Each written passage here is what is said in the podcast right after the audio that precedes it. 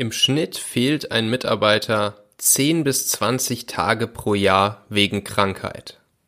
Mit welchen Tricks kannst du die Krankheitstage deiner Mitarbeiter verringern und was kannst du dafür tun, dass die Kosten für Krankheitstage für deine Mitarbeiter minimiert werden? Darum geht's jetzt. Viel Spaß!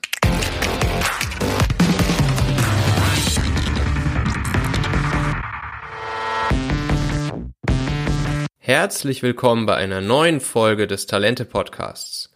Ich bin Michael Assauer und ich möchte dir dabei helfen, die besten Leute für dein Unternehmen zu finden, zu führen und lange in deinem Team zu halten.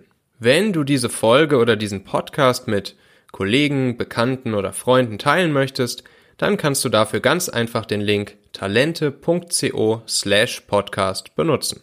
Ja, Krankheitstage von Mitarbeitern. Gerade für kleine und mittlere Unternehmen kann das tödlich sein.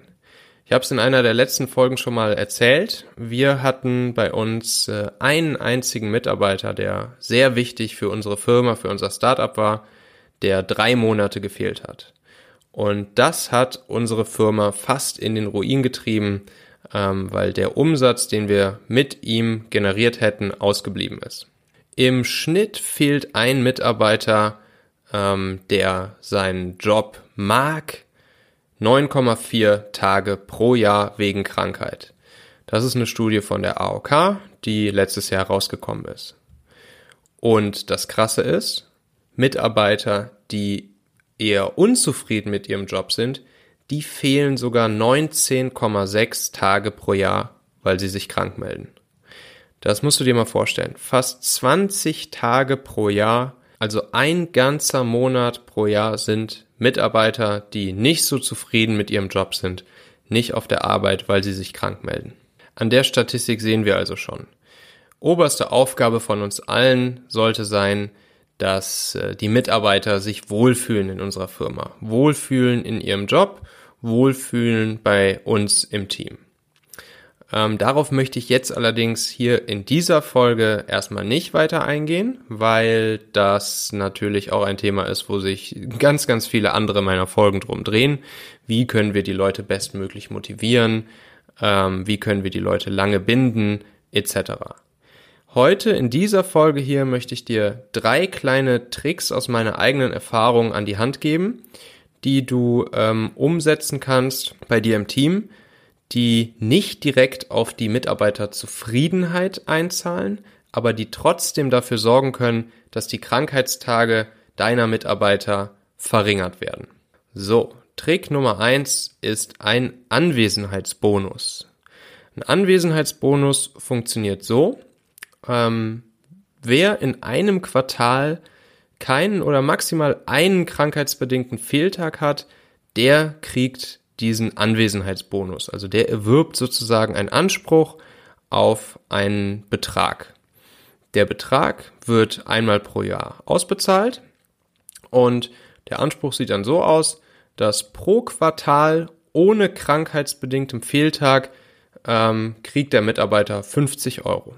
Die Eurozahl hier ist natürlich ein Beispiel. Da kannst du dir natürlich jegliche andere ähm, Zahl selbst ausdenken, die du gerne zahlen möchtest bei dir im Unternehmen. Das heißt also, wenn ein Mitarbeiter ein Jahr lang gar nicht krank ist, dann kriegt er am Ende des Jahres eine Geldzahlung, in meinem Beispiel von 200 Euro ausgezahlt. Ähm, bei Teilzeitkräften kann man das natürlich dann auch anteilig auszahlen. Und du kannst dir natürlich auch überlegen, dass es dazu noch eine Sachprämie gibt. Ähm, wer wirklich vier Quartale hintereinander schafft, der kriegt vielleicht pro Quartal die 50 Euro plus noch irgendeine Sachprämie dazu. Ähm, dazu kannst du dann auch noch sagen, wer jetzt zum Beispiel nur einen Fehltag pro Quartal hat, der kriegt nicht 50 Euro pro Quartal ausgezahlt, sondern 30. Ähm, ich glaube, es macht nicht viel Sinn, das noch weiter aufzustaffeln. Also ähm, ich würde es dabei belassen, einfach nur zu sagen, wer keinen Fehltag hat, 50 Euro pro Quartal oder wer einen Fehltag hat, 30 Euro pro Quartal. Wer ein ganzes Jahr schafft, kriegt sogar noch eine Sachprämie dazu. Das ist, glaube ich, äh, ja, einfach und für jeden verständlich. Und ähm, ja, animiert die Leute halt dazu, ähm, zweimal darüber nachzudenken, ob sie sich jetzt heute krank melden wegen äh, vielleicht etwas, wo man sich nicht unbedingt für krank melden muss. Oder auch vielleicht, weil die Leute ab und zu einfach mal ähm, ja sich vielleicht nicht danach fühlen, heute auf die Arbeit zu kommen.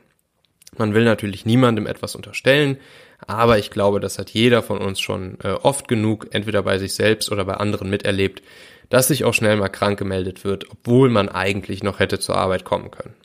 Ja, Trick Nummer zwei ist es, dafür zu sorgen, dass es auffällt, wenn ein Mitarbeiter sich krank meldet. Also ähm, wenn du als Chef persönlich auf die Krankmeldung eines Mitarbeiters ähm, reagierst, zum Beispiel durch eine private Message, ähm, sei es per WhatsApp oder per Firmenchat oder vielleicht sogar im öffentlichen Firmenchat, ähm, wo alle Teammitglieder des, äh, des, des Teams oder des Unternehmens drin sind, mit einem äh, öffentlichen Besserungswunsch an den äh, kranken Mitarbeiter reagierst, dann merkt der Mitarbeiter eben, dass es auffällt und dass es auch für Aufmerksamkeit im gesamten Team sorgt, wenn äh, er mal krank ist. Und das wiederum erhöht auch den Wert eines Krankheitstages. Und das wiederum sollte dazu führen, dass äh, Krankheitstage nicht inflationär angemeldet werden von Mitarbeitern, weil sie das Gefühl haben, ja, egal ob ich mich jetzt krank melde oder nicht, es merkt ja eh fast keiner oder es passiert ja eh nichts, ähm, es fällt ja eigentlich gar nicht auf. Und das darf halt nicht sein. Es muss auffallen, wenn ein Mitarbeiter sich krank meldet. Und das wird dann auch wiederum in Zukunft dazu führen, dass er sich etwas besser überlegt, ob es ihm jetzt wert ist, sich äh, einen Tag krank zu melden oder ob er nicht doch lieber zur Arbeit kommt. So, und Trick Nummer drei ist es, ähm, deine Mitarbeiter zum Homeoffice zu ermuntern, wenn sie sich krank melden. Ähm, ich weiß, das ist in, in Deutschland ähm, gesetzlich nicht unbedingt vorgesehen, aber da würde ich sagen, egal weil ähm, ich finde, man kann es auch ethisch, moralisch ähm, ja, mit sich selbst vereinbaren, wenn sich jemand, ähm, wenn jemand krank ist, beziehungsweise sich irgendwie nicht danach fühlt, ähm, zur Arbeit kommen zu können, oder natürlich auch die Gefahr besteht, die anderen auf der Arbeit anzustecken, was ja ein sehr, sehr valider Grund ist, nicht ins Büro zu kommen, wenn man vielleicht einen Schnupfen oder einen Husten hat, ähm, dann können aber oftmals Leute trotzdem zu Hause auf dem Sofa oder am Küchentisch oder auch im Bett mit dem äh, Computer auf dem Schoß was tun. Und dass, das, dass man das ethisch-moralisch vertreten kann, sieht man auch daran, dass es in anderen Ländern, wie zum Beispiel Schweden, ähm, gesetzlich erlaubt und gesellschaftlich gewünscht ist, ähm, dadurch, dass es da so eine sogenannte halbe Krankschreibung gibt vom Arzt. Also da kann der Arzt sagen, ähm, ja, sie ähm, sollten, sie sollten zu Hause bleiben, äh, aber sie können trotzdem von zu Hause aus arbeiten. Und das finde ich ein sehr, sehr gutes Modell. Und ich finde, das kann man auch vertreten, das äh, kulturell in ähm, einer Firma so zu leben. Natürlich die Leute, die richtig krank sind und nicht können, die sollen dann auch nicht arbeiten, die sind dann voll krankgeschrieben. Aber für all die, die nicht zum, äh, ins Büro kommen können, weil sie andere anstecken könnten oder weil sie sich anderweitig nicht danach fühlen, die können trotzdem zu Hause was tun. Und das kannst du natürlich auch so vorleben. Also wenn der Chef das genauso macht, äh, wenn die Mitarbeiter mitbekommen, ja, der Chef ist heute krank, äh, aber ähm, er arbeitet trotzdem von zu Hause aus. Ich kann ihn erreichen per Chat, per Telefon, per E-Mail, wie auch immer. Er ist im Prinzip weiter für mich da. Dann werden Mitarbeiter ähm, auch diese Attitüde in Zukunft äh, eher an den Tag legen. Und ähm, ich finde, man kann das auch ganz offen ansprechen und danach fragen. Also wenn Mitarbeiter sich krank melden, dann habe ich auch gute Erfahrungen damit gemacht, die Leute einfach offen zu fragen, ja, okay, dann bleib lieber zu Hause. Kannst du denn von zu Hause was machen? Und viele Mitarbeiter sagen dann, ja, klar, kann ich machen. Ähm, oder ich mache so viel, wie ich kann. Und natürlich sollen Mitarbeiter auch anmelden, wenn es gar nicht geht und wenn sie zu krank sind, überhaupt irgendwas zu tun. Auch kein Problem, aber trotzdem finde ich, kann man als Teamlead, als Chef, als Manager auch einfach mal danach fragen. Und das führt dann am Ende dazu, dass die Kosten eines Krankheitstages für dein Unternehmen, für deine Abteilung, für dein Team dadurch minimiert werden.